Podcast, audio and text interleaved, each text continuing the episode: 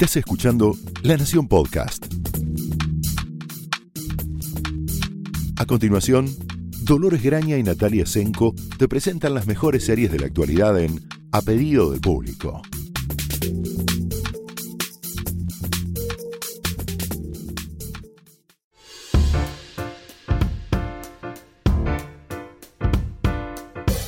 Hola, bienvenidos a un nuevo episodio de A Pedido del Público. Mi nombre es Dolores Graña. Hola, yo soy Natalia Senko. Y hoy estamos, eh, vamos a hablar de eh, lo mejor y lo peor de la entrega de los semis, que fue eh, anoche, domingo para, Para nosotros, nosotras. que estamos grabando. Así que si en algún momento nos quedamos mirando al infinito o cabeceamos y escuchan un Sí. golpe, somos Nati y yo que estamos tratando de despertarnos. O notan la voz un poco más cascada, o, o en mi caso más eh, nasal de lo normal, Ajá. que es cansancio, más primavera, más alergia, Más todo, más pero vaya a ser qué. Pero acá bueno, estamos. eh, sí, eh, yo te digo igual, va- voy a arrancar así, eh, más allá de lo mejor y lo peor.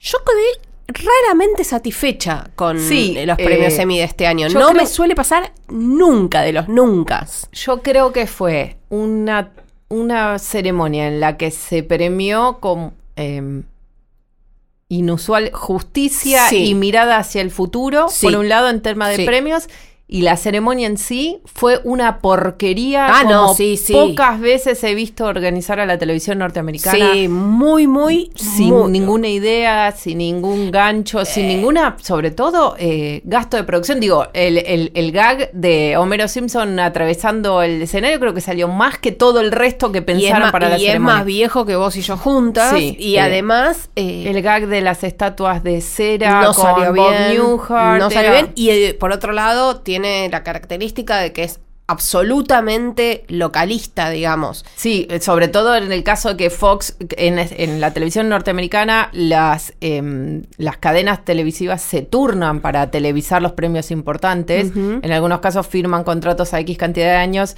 En el caso de los Oscar y los Emmy, se van turnando, un, a- le toca cada una por año. En este año le tocó a Fox, que es la primera transmisión que hace Fox luego de comenzar a ser parte de Disney.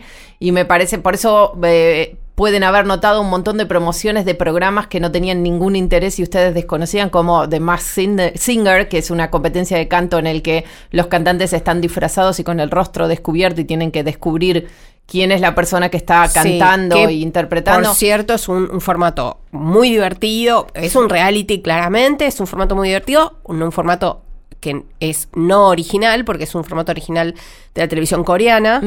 Eh, que Seguramente en algún momento va a llegar a la Argentina. Sí, a ver, eh, funcionó es muy barato. eh, es muy barato, funcionó muy bien en la televisión norteamericana, pero y en la coreana, obviamente, pero bueno, implica que lo que sucede tanto en Corea como en Estados Unidos, que hay un star system del mundo de los músicos, digamos, Corea tiene el K-pop, obviamente, y en Claro. Estados Unidos es Estados Unidos, y los artistas que alimentan ese, eh, ese, ese programa sin gente más o menos conocida que se pueda adivinar quién es. Claro, por la no voz tiene que puedas sentido. reconocerla por la voz, no tanto por, obviamente no, no le podés ver el rostro, es, es complejo. Yo creo que igual eventualmente si en- en- logran encontrar una X cantidad Sí. de semillero, digamos, Sí, de, sí, es de como un bailando, Sí. pero de la música, bueno, Exacto. con, con- Bueno. con el, el- el elemento sorpresa. Pero sí, aparecían, hubo muchos momentos de la ceremonia donde aparecían personajes disfrazados, situaciones de, de Mask Singer y de otros programas de Como Fox. por ejemplo This Is Us, Exacto. eh, que de hecho estaba preparando, es el primer año de, en la Argentina que vamos a verlo en el estreno en simultáneo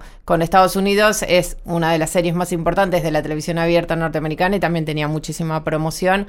Eh, así que bueno, era, fue una transmisión extrañamente localista Sí. para un premio que es cada vez más global. Sí, con, Eh, con decisiones rarísimas. Bueno, lo de no tener conductor ya lo sabíamos, ok.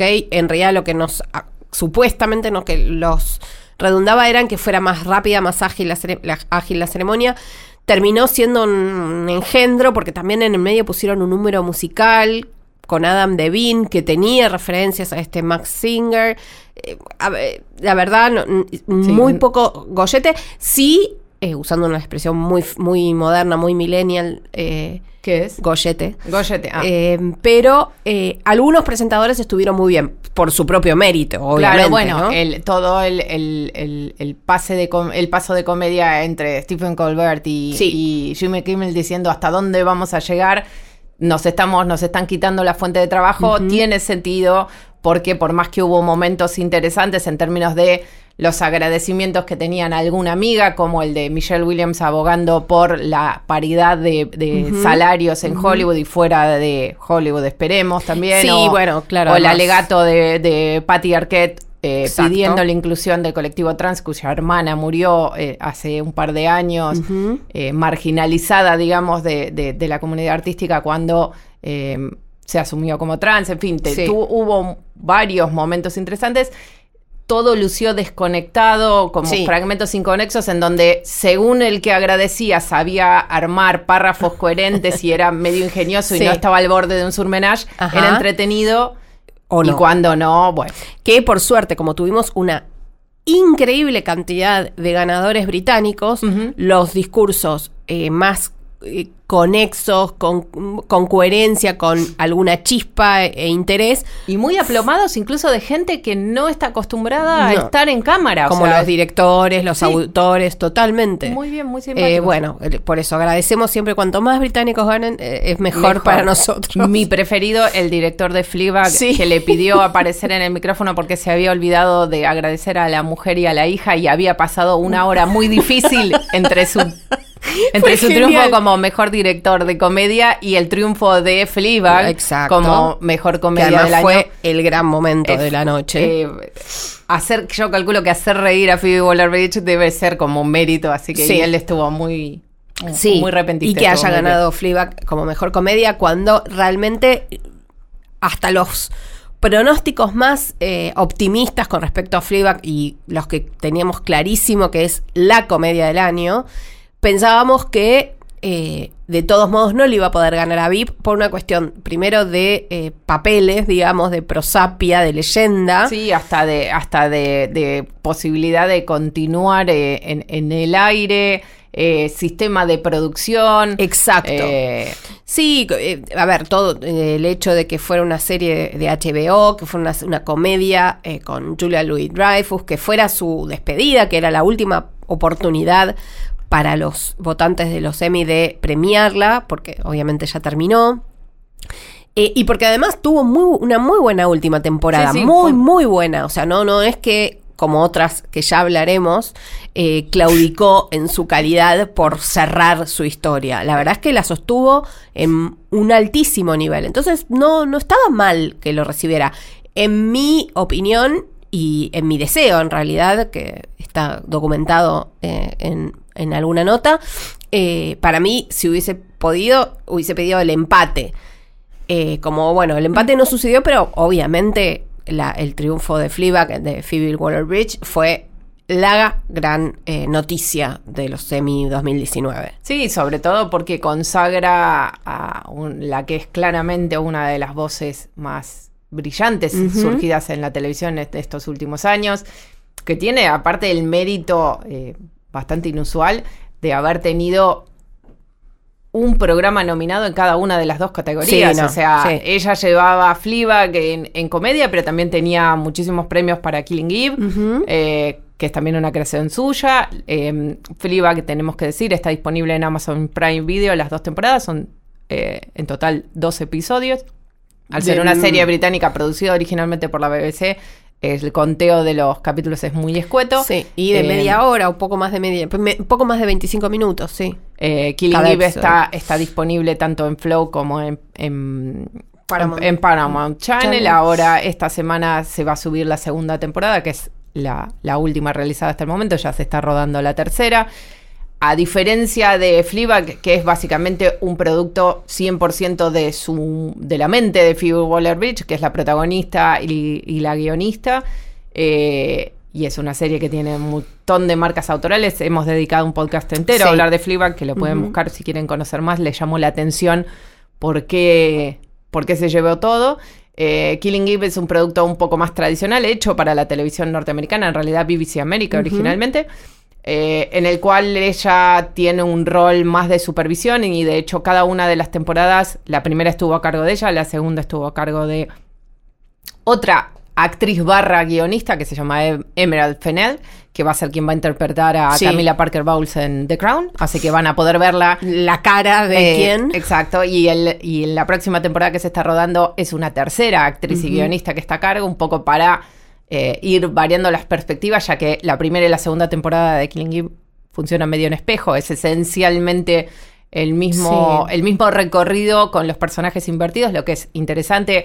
Jodie Comer tiene una oportunidad de lucimiento que ya tuvo en la primera temporada, pero, Pero la gracia acá- era Sandra Oh en un rol así. Sí. Eh, Jodie Comer es una actriz eh, increíble con una versatilidad. Eh, hay una escena hacia el final de la segunda temporada No- de, Killing Eve. spoilers. No spoilers, sí. En el que ella, les, ella está mostrando qué tipo de personaje tiene que interpretar para hacer una misión. El personaje de Villanelle, esta asesina a sueldo, que es la antagonista, digamos, de, de Killing Eve. De la y ella sí. empieza en, en el espacio de dos minutos a, a mostrar personalidades con sí. eh, una historia completa cada una de ellas. No solo muestra la capacidad que tiene para hacer acentos. Ayer, quien la haya escuchado hablando Sí. con su acento liverpooliano. Man- claro, un Liverpoolian completamente Sí, incomprensible, sí, se sorprenderá.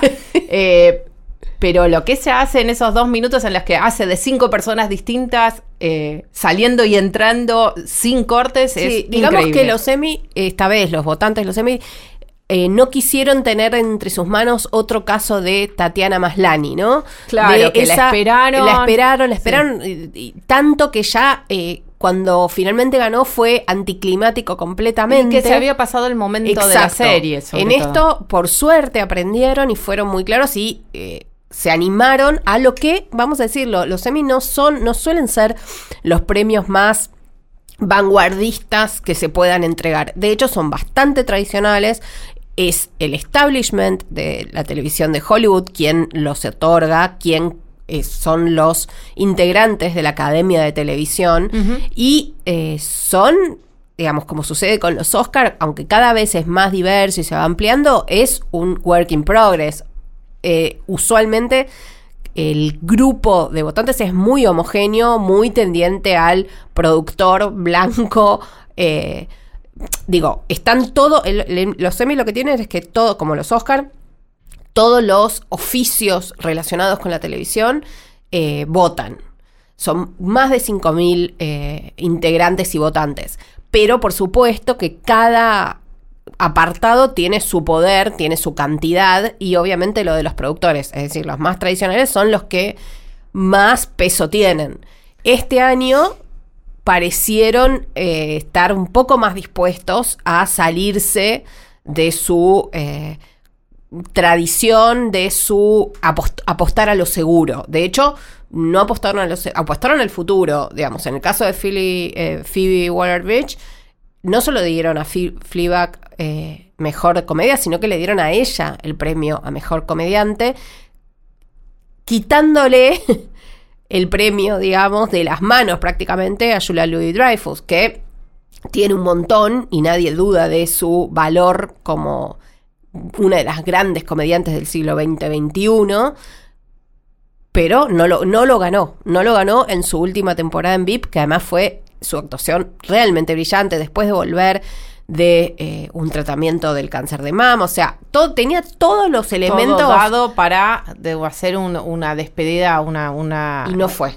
Porque prefirieron sumarse a lo que todo el mundo estaba diciendo más allá de los Emmy, que era que Fleabag y Phoebe Waller-Bridge era lo mejor que le había pasado a la televisión este año. Sí, es uno de esos casos, yo hasta podría, más allá de que ya creo que ya tenemos los 10 mejores programas del Uy, año, sí. puede ocurrir algo que nos, que nos cambie un poco la percepción. Yo diría que quizás Fleabag es el programa del año Sí. en el sentido de que tiene una sensibilidad, un registro, una, una virulencia en sus convicciones y, y- y- y la personalísimo de eh, su lenguaje, su punto de vista y su forma de ponerse en escena, que lo hace distinto a todo y me parece que también es lo que terminó convenciendo a los, a los votantes del Emmy, que es también darle la bienvenida a una, una voz completamente nueva que no es la sucesora de nadie, Uh-uh. ni es posible armarla como un es como si No, no es como si eh, nada. qué sé yo, David Simon le pidiera el sarcasmo a Aaron Sorkin, esos Frankenstein que a veces usamos, incluso Sí. acá en el podcast mucho, Sí. para tratar de explicar cómo algo proviene de algo, construye sobre Bueno, una voz previa. sí. En el caso de Phoebe Waller-Bridge es como el cometa Halley. Pasó una vez, Sí, el miedo no es sabemos que va a cuántas pasar. veces va a pasar. Ayer una de nuestras reflexiones al final es de los semis, qué difícil sentarse a trabajar hoy lunes después de eso, Sí. porque ante un talento como el de Phoebe Waller-Bridge uno dice, bueno, tiene esto, debe tener muchísimas otras cosas más, pero cuando Bueno. llega el reconocimiento es, es, es difícil. Sí, hay que decir que Fleabag no salió de tampoco por generación espontánea, que fue un, una- un, perso- un personaje, una historia que ella trabajó durante una década, que empezó siendo un personaje teatral que presentó en el Festival de Edimburgo, que le fue excelentemente bien y a partir de ahí se fue desarrollando lo que fue el programa de televisión y también la obra de teatro que ella sigue haciendo eh, más, este más, sí. más actualizada, pero que básicamente es el mismo personaje y la misma historia. Entonces, Que ella dijo que ya abandonó. Y son apenas 12, como decíamos, apenas 12 capítulos en cerca de que casi cierran 5 años. Perfectamente. No es necesario modos. No verla. es- no. De hecho, quien haya visto la segunda temporada de Fleabag va a saber que no verla nunca más es también una decisión del personaje, Sí. eh, que tiene una de las despedidas más memorables que hayamos visto en mucho tiempo en la pantalla. Sí, sí. Eh, pero aparte del triunfo de Fleabag, que claramente es nuestra cosa preferida, además Sí. de, eh, de Jodie Comer, tenemos varias otras cosas para, para celebrar. Empecemos por la perla blanca, eh, para eh, nuestros lectores, eh, nuestros lectores, nuestros oyentes no millennials entenderán perfectamente. Digamos que para el resto es Lo mejor. lo mejor. Uno de los Eh, mejores. Una de las mejores cosas. Eh, calculo que te habrás sentido muy feliz de ver a Ben Whishaw ganando como actor de reparto en serie limitada por eh, A Very Ah, English, English Scandal. Muy feliz. Casi compensa que no haya ganado Hugh Grant. Que eh, le están debiendo tantos premios que no sé, el día que se Yo los creo que den está todos, juntando para el Oscar. no sé, o para otro Emmy, no sé, algo, algo. Eh, muy interesante también y otra apuesta de cara al futuro es el premio al mejor guion de Jesse Armstrong Sí. de, de Succession. A muchos les habrá sorprendido descubrir que él también es británico, eh, porque eh, es una serie con un em, tan perfecto entendimiento de cómo funciona el capitalismo que uno pensaría que únicamente podría ser norteamericana, sí. pero no, es así. No, y además yo creo que también fue un voto de confianza hacia el futuro de Succession, en el sentido que, bueno, esta temporada que estamos transitando ahora, que es la segunda, ya está confirmada la tercera, es enorme lo que está haciendo y que casi se asegura eh, con estos premios y demás, con eh, una llegada a la lista de candidatos a mejor serie dramática el año próximo. no, no sabemos qué va a pasar en los próximos meses con nada, No, con el es mundo un poco la entero. renovación y claramente hace bien HBO en apostar eh, sus Sí. fichas a la, la longevidad de esta historia, porque lo que hemos visto hasta ahora le queda muchísimo que Muchísimo, contar. y la de seguridad de la, tempo- de la segunda temporada es increíble, es incluso mejor que la primera. Sí. Así que está en una curva ascendente que no hay por qué esperar que, No, no, no, no. No, y bueno, y después eh, HBO también, que siempre es eh, el que, digamos, el canal que más premios se lleva. Digo, me, me- dudo al decir canal porque, bueno, ahora tenemos canal, tenemos estima de streaming, es, es rara Sí. eh, la, la- la- la mezcla, pero es así. Eh, bueno, HBO se llevó premios muy importantes. Eh, otro, además del de Succession, fue el de Chernobyl, los de Chernobyl. Sí, sí, que mejor miniserie. Mejor miniserie, mejor guion y mejor director. Eh, de todos esos, yo adscribo al de mejor director eh, por Jonas Renk eh, o Johannes. Eh, Johan. Johan. Bueno, Johan. hice una mezcla, pero sí, ah, por ahí. que es- Johan Renk. Exacto, que es mm, realmente lo, para mí un gran trabajo el que hizo de puesta en escena eh, en Chernóbil. Eh, a mí, que creo que también los Emmy apostaron un poco ahí a una nueva voz, que es la de Craig Messin, que es la primera vez que es showrunner de una serie.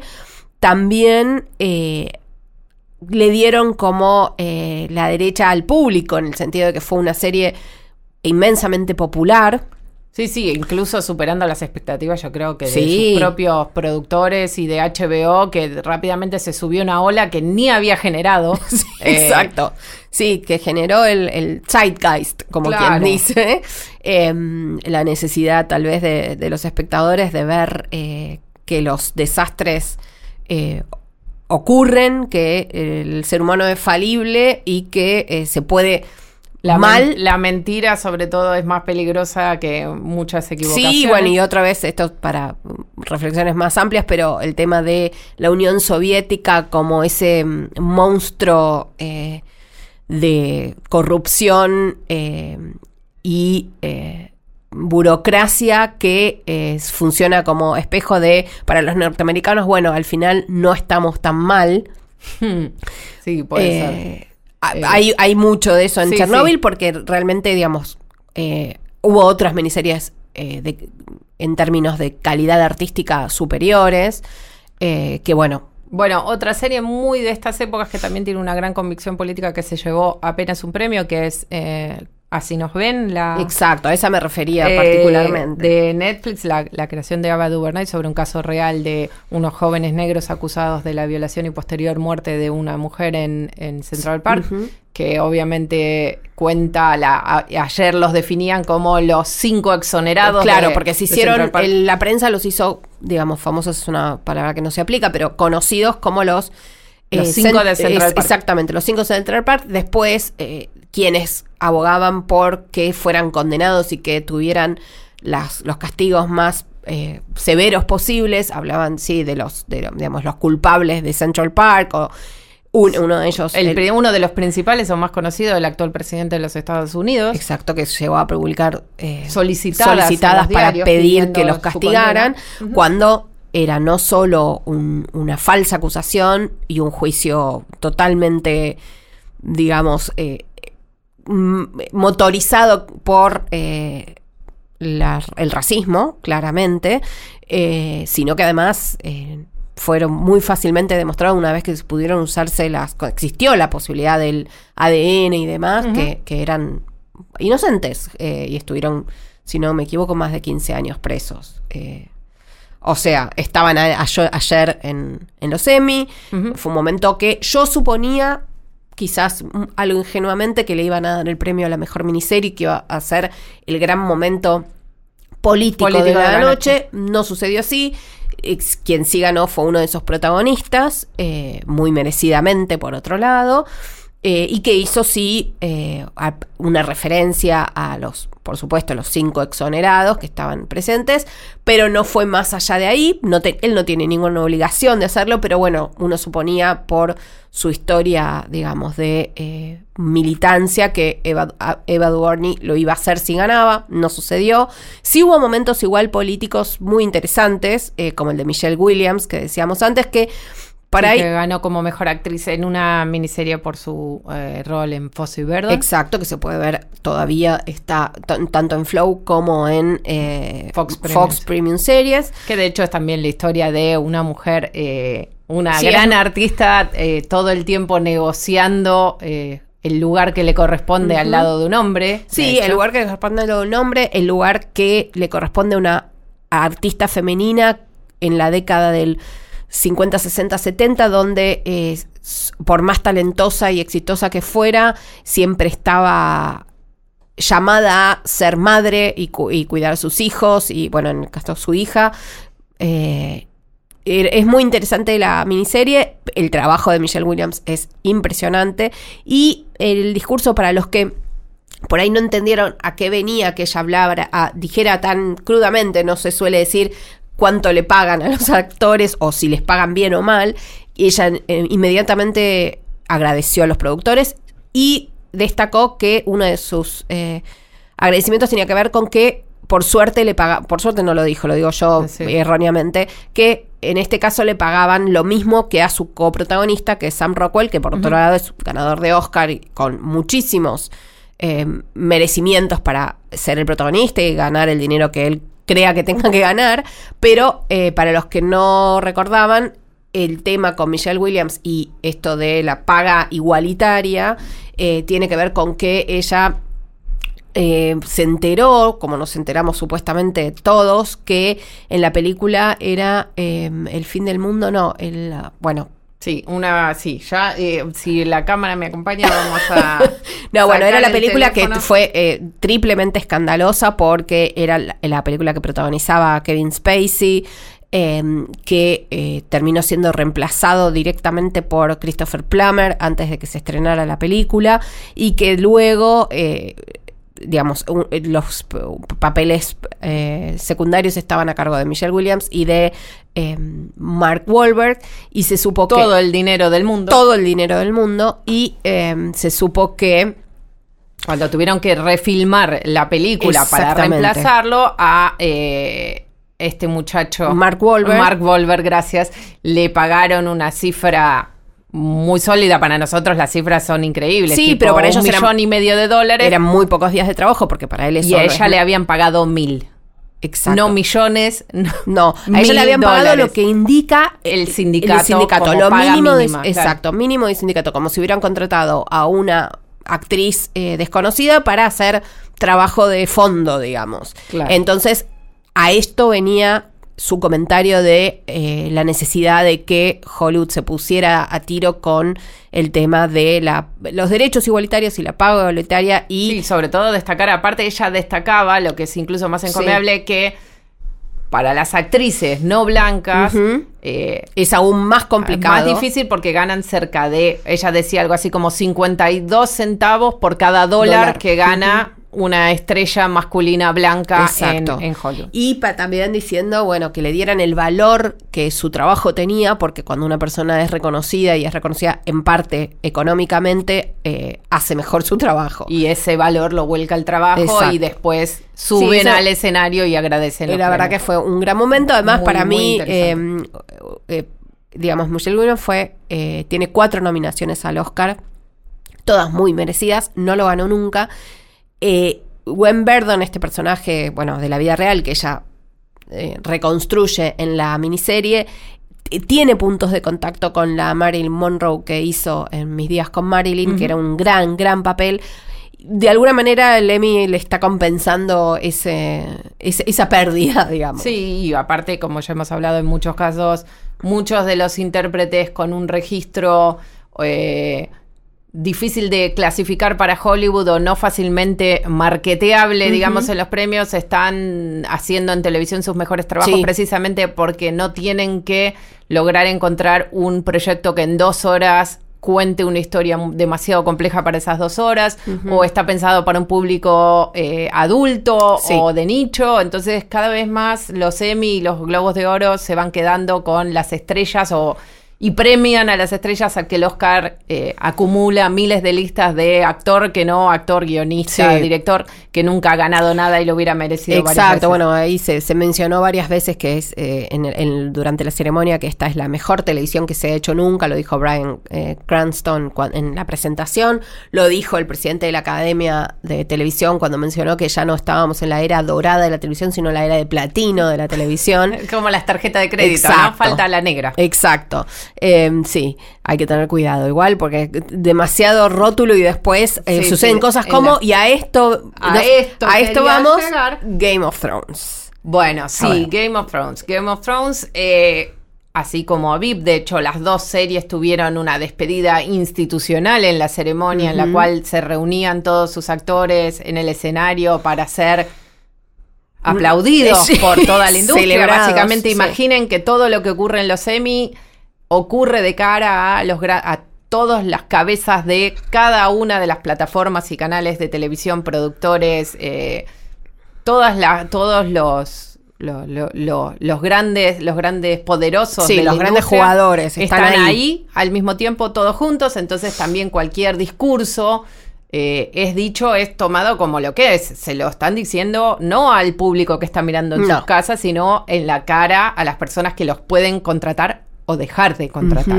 Entonces, por lo que hablábamos de Michelle Williams, es doblemente valorable Sí. en, ese, en esa situación.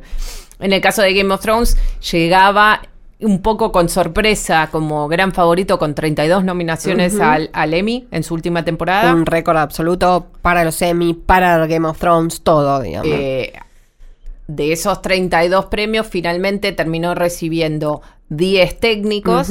Y apenas dos en la Sí. ceremonia de ayer. Que Una- es apenas, ¿eh? es apenas. Es apenas. eh, el hecho de llevarse el premio central de la noche, que es mejor eh, Drama. serie dramática, claro, eh, es visto, podemos, podemos interpretarlo de dos modos. A ver. Eh, podemos pensar que se premió la película y no la foto, o sea, Sí. se premió una serie que cambió la forma y las cosas que se podían contar en televisión y el modo que hacerlas en términos de género, en temas de tamaño de elenco, en temas de ambición, sin dejar eh, que esta eh, muy malograda última temporada opacara todo lo hecho en las temporadas anteriores.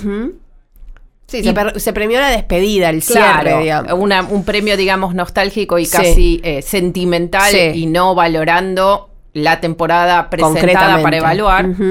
Eh, por el otro lado, podemos pensar que es un desagravio de la industria a una serie eh, malograda por sus propios fanáticos en el mundo y es una manera de que la industria respalde Sí. a un producto infinitamente exitoso eh, Sí. que ha prodigado trabajo en todo el mundo, que ha cambiado los destinos de HBO, que ha cambiado el modo, bueno, en fin, la industria dándole una palmada en la espalda a Game of Thrones Sí, diciendo que es lógico.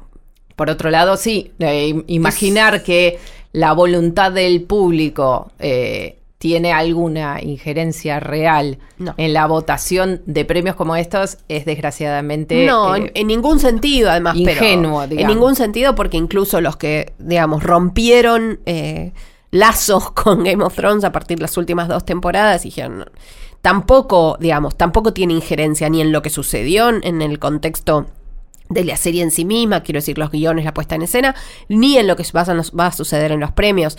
Eh, el enorme, la enorme cantidad de nominaciones tiene también lógica, porque bueno, obviamente en términos técnicos era una, eh, una serie realmente destacada que cambió estructuras, formas de hacer la televisión también y abrió camino para el futuro, no solo del género fantástico, sino en general de las grandes Sí, sí, la producciones. cantidad de dinero que la propia industria estaba Exacto. dispuesto a apostar en un Y programa de televisión, porque claramente demostró en, el, en las manos correctas y con la historia correcta y en la plataforma correcta, eh, pagar con creces Sí. dividendos. Sí. Entonces también es una buena noticia para la industria de, bueno, la televisión puede tener este tamaño de ambiciones y lograr plasmarla en la pantalla. Sí, También es cierto que los dos premios personales para los creadores de Game of Thrones, eh, D.B. Weiss y, y David Benioff, no se los llevaron. no. Eh, para que tengan una idea, la aparición de ayer de ellos en el cierre de la transmisión agradeciendo el premio.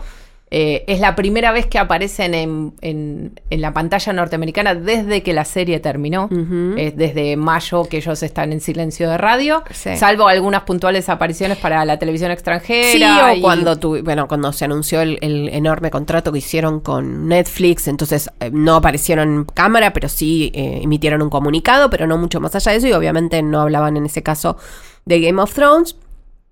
Eh, También es un desagravio para todos los intérpretes, actores, técnicos que trabajaron en la serie Sí, eh, con creces y que ellos, eh, que está perfecto que, que se celebren. También el aplauso muy cálido que recibió todo el elenco tenía Sí. que ver con eso, de Sí. hicieron lo mejor posible, crearon personajes memorables. Exacto. De hecho, Eh. una de las más aplaudidas en ese momento fue Gwendolyn Christie, mm, Que- absolutamente merecido. También porque Recordemos que ella tuvo, ella Eso. misma decidió presentar, presentarse a Sí. ella y a su personaje en los semi porque los productores no la habían elegido para hacer, para presentar los papeles necesarios para poder después competir. competir y lo logró. Lo a logró. ese nivel. Y si vamos a recordar las historias de la última temporada, eh, todo, toda la línea narrativa en la que ella se convierte en, en- en caballero de los siete reinos, eh, eh, toda la escena en la que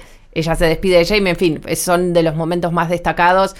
Quizás la única, el único, el, el premio, el premio que perdió Sí. Emilia Clark eh, Sí. fue también una de las grandes sorpresas de la noche porque ganó Julia Garner de Ozark, una serie que no conocemos a nadie que la vea. Por favor, No, levante sí, la mano. Yo conozco a dos. Sí, yo conozco a eh, dos. se ve mucho en la Que por Argentina, cierto, pero es eh, no es una serie que parte. Julia Garner es una gran actriz, Sí. tiene muchísimo futuro por delante, pero no es una serie que eh, mueva el amperímetro en algún sentido significativo. Sin embargo, evidentemente sí tiene muchos eh, fanáticos Sí. entre los votantes de la academia. Por otro lado, sí. Y por otro lado, también, cu- curiosamente, también fue Ozark y le- su, su director y también protagonista, que es Jason Bateman, quien les ganó a los todos los directores, porque la esa categoría de mejor dirección en drama era prácticamente todo Game of Thrones, más Ozark, más alguna cosa más. sí, pero era Fiona Shaw, Fiona Shaw de Killing no, yo estaba hablando de la dirección igual. Ah, ¿eh? perdón, perdón, yo estaba hablando de la de, de la categoría de Eh, Julia Garner. No, la, la- la di- dirección era,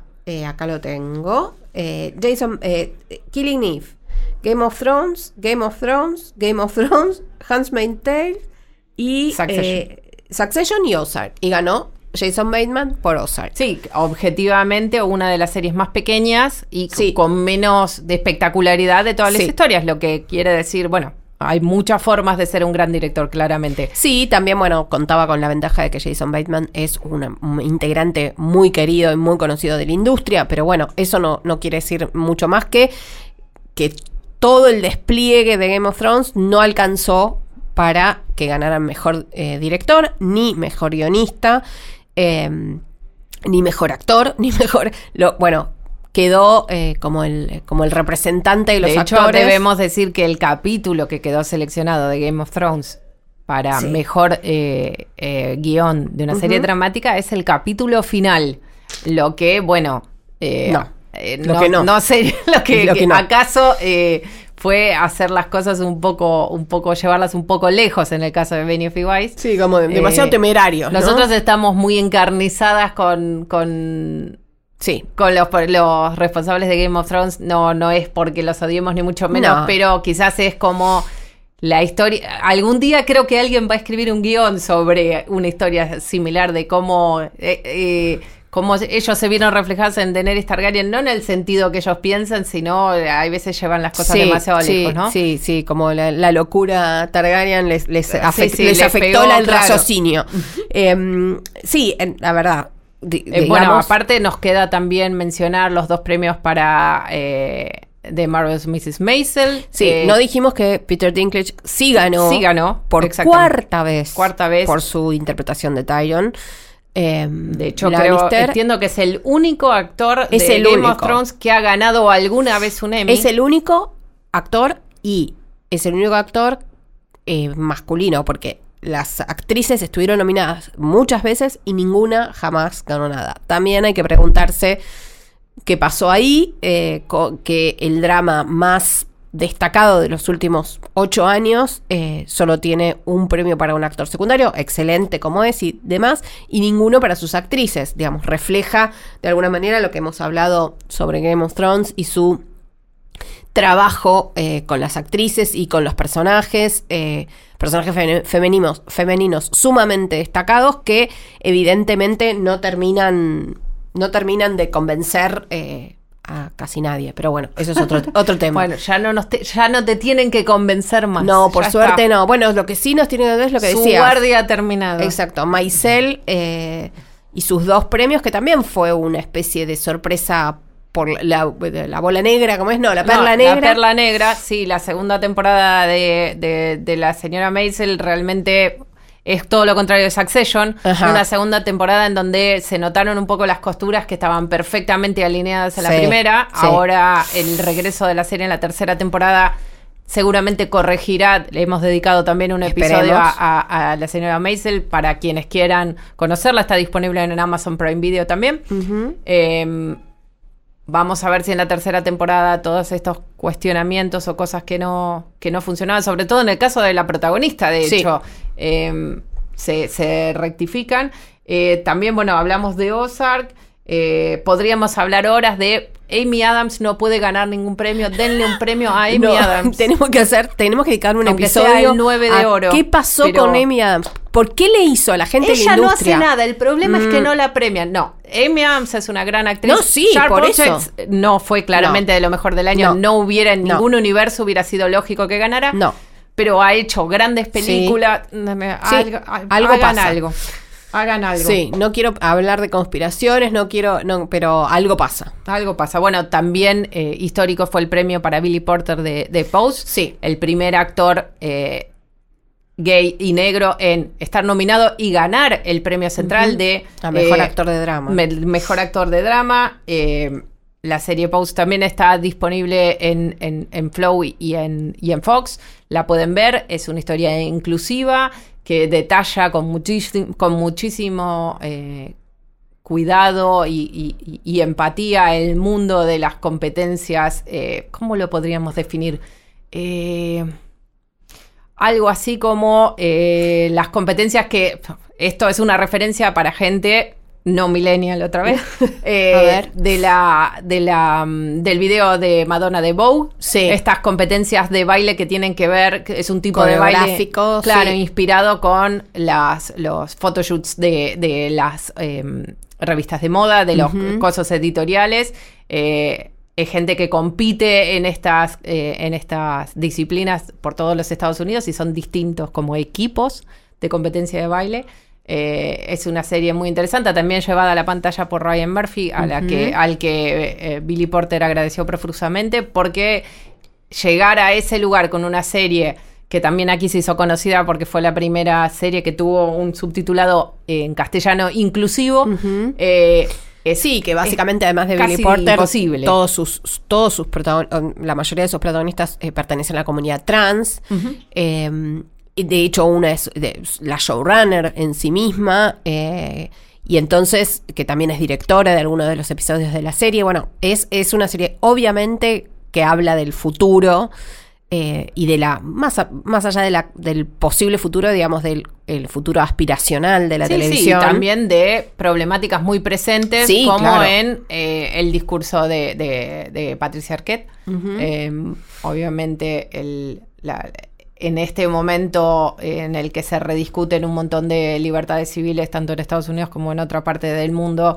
De hecho, eh, el, eh, Cox había llevado un- una cartera que hacía referencia a una audiencia de la Corte Suprema que podía eh, institución o, o- o ir para atrás con los derechos de la comunidad LGBTQ eh, de no ser discriminado en el ámbito laboral se está discutiendo en octubre. Entonces, este tipo de premios tienen una importancia simbólica y un acercamiento no solo al- a, la, a la audiencia en general en todo el mundo, que lo hace más importante al estar consagrado por un rostro como un tipo tan talentoso como Billy Porter. Sí, yo para cerrar voy a decir que eh, a mí desde el momento en que eh, Phoebe Waller-Bridge ganó como eh, mejor guion de comedia para mí, Ya cerraste la noche. ya cerré la noche y dije sí, eh, eh, error que cometan los votantes de los Emmys ya no me va a importar.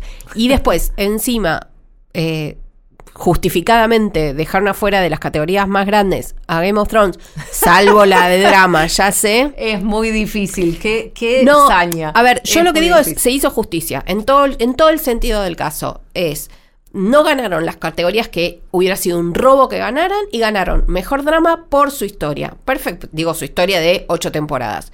Listo, perfecto, me quedo contenta, tranquila, cerremos acá. Eh, no digo el podcast. sino- Podemos Sí, también. A mí me dio un poco de pena por Natalia León y su Ah, excelente sí, muñeca sí. rusa. Porque quedó barrida por Fleabag. Ese es el pero problema. igualmente, eh, Muñeca Rusa, que tiene está disponible en Netflix y va a tener una segunda temporada el año próximo, Tiene chances. seguramente para el año próximo. Si Phoebe Waller-Bridge se demora en escribir lo próximo, que es altamente posible. Sí, sí, sí, eh, porque además está escri- escribió la, la, la nueva película, película de Bond. o sea que no creo que esté trabajando ahora en, en hacer ya un- una serie nueva, aunque nunca se sabe porque en, en Gran Bretaña escriben, hacen y termina muy rápidamente. Sí, también tenemos un podcast dedicado a explicarles por qué la televisión británica es tan distinta a la televisión norteamericana que pueden buscar para entender un poco más de esto. Nos veremos la semana que viene con alguna cosa que no nos ponga en, en odio a Game of Thrones. No, Vamos no. a dar una moratoria hablando mal de Game of Thrones Basta, por el yo resto del año. Creo que se cerró, trataremos. ya está. sí, ya bueno, está. es mentira porque vamos a tener que hacer el balance de fin de año, pero no importa. encontrar algo para hablar mal de Game of Thrones, una Vamos. serie que amamos igualmente. Es, de- es Exacto. desde el total cariño. Bueno, no, la semana que viene. Hasta, Hasta luego. luego.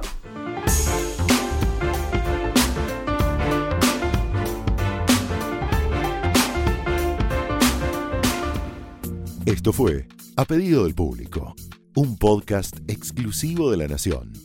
Escucha todos los programas de La Nación Podcast en www.lanacion.com.ar. Suscríbete para no perderte ningún episodio.